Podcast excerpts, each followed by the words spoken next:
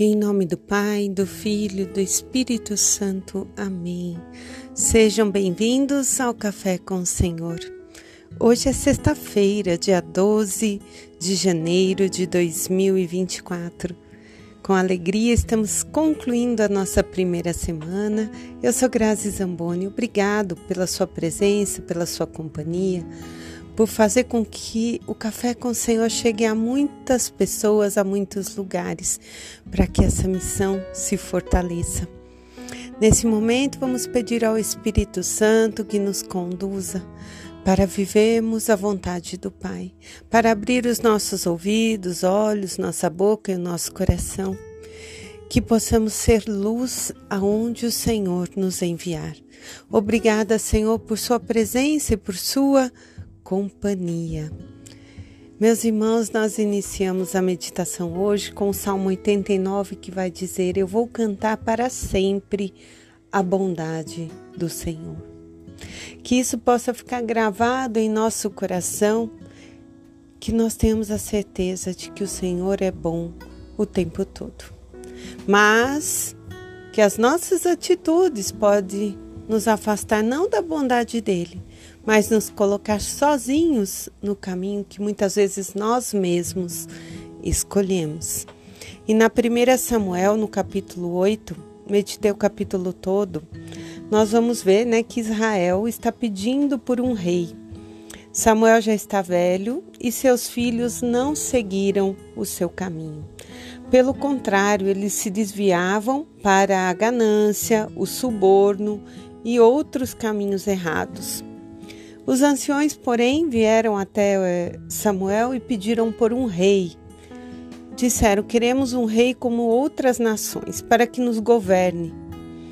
Samuel os adverte e coloca-se em oração, e então o Senhor vai lhe dizer: Ouçamos o que o Senhor disse a Samuel. Ouve a voz do povo, tudo o que eles te dizem porque não é a ti que eles estão rejeitando, mas é a mim, para que eu não reine mais sobre ele. Fazem o que sempre fizeram desde o dia em que os tirei do Egito até hoje. Assim como me abandonaram e já serviram a outros deuses, assim procedem contigo. Agora atende a voz deles, mas adverte-os severamente dando-lhes a conhecer os direitos do rei que reinará sobre eles. Então, Samuel coloca tudo que um rei vai exigir, que vão ser praticamente escravos do rei. Mas eles insistem que querem um rei. Então o Senhor diz: atende a voz deles e faz reinar sobre eles um rei. Meus irmãos, e, e, pensando no nosso dia a dia, no nosso caminhar, e hoje não vou falar a nível de país, mas a nível do nosso lar. O que, que me vinha no coração? Nós educamos os nossos filhos, é, principalmente quando se tem uma família numerosa, é, procuramos ser igual para todos. Mudamos às vezes o nosso jeito de viver para dar o melhor em educação. Enfim, buscamos, né, nos dias atuais, sempre dar o melhor. Passamos a viver com eles, se possível, como se em uma bolha, né? não querendo que eles sofram, que eles tenham dificuldades, enfim. É, eu penso que muito das nossas gerações que, que tivemos dificuldade e hoje lutamos, queremos que os nossos filhos não tenham as mesmas dificuldades. Só que no final, às vezes nós também nos decepcionamos, assim como essa passagem.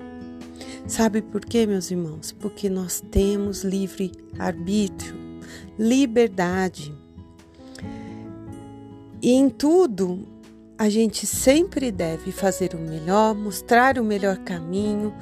Pensa, Samuel, sendo ele um juiz, um profeta, não queria o melhor para os seus filhos, não desejava que eles é, continuassem o seu caminho, a fazer o que o Senhor ensinou a ele e ele com certeza passou a seus filhos. Mas não, eles seguem outro caminho e não foi ensinamento de Samuel. É a nossa liberdade. Numa família, às vezes nós vemos lá pais com quatro, cinco filhos e no meio, de repente, um se desvia para o caminho do vício, da droga, se afasta do seio, outros passam a ser a viver de um jeito fácil, a ganhar dinheiro às vezes pelo tráfico ou por outros caminhos que não vai agradar aquele pai e aquela mãe. E aí os pais começam a se questionar onde foi que eu errei, o que foi que eu fiz. Não, meus irmãos. Tenha certeza de que a semente você fez, você plantou, mas não impeça os seus filhos de passar por dor, pela dificuldade, por mais que isso possa vir a doer em seu coração.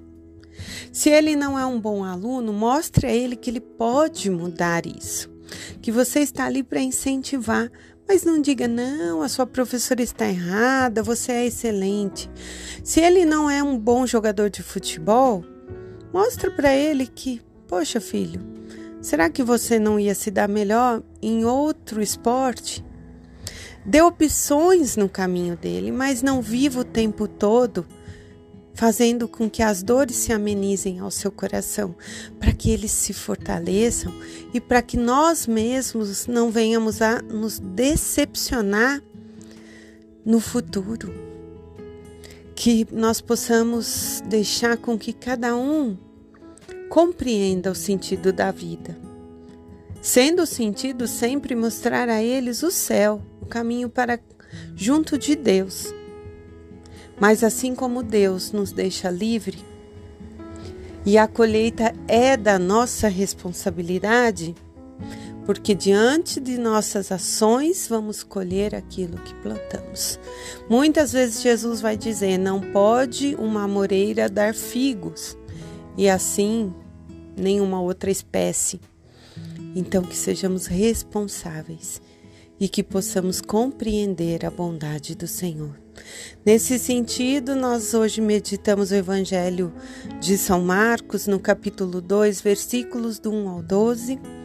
É aquele momento que Jesus está passando por Cafarnaum, está lá na casa de um de seus discípulos, né? Mas de repente já se aglomera ali muita gente em torno de Jesus.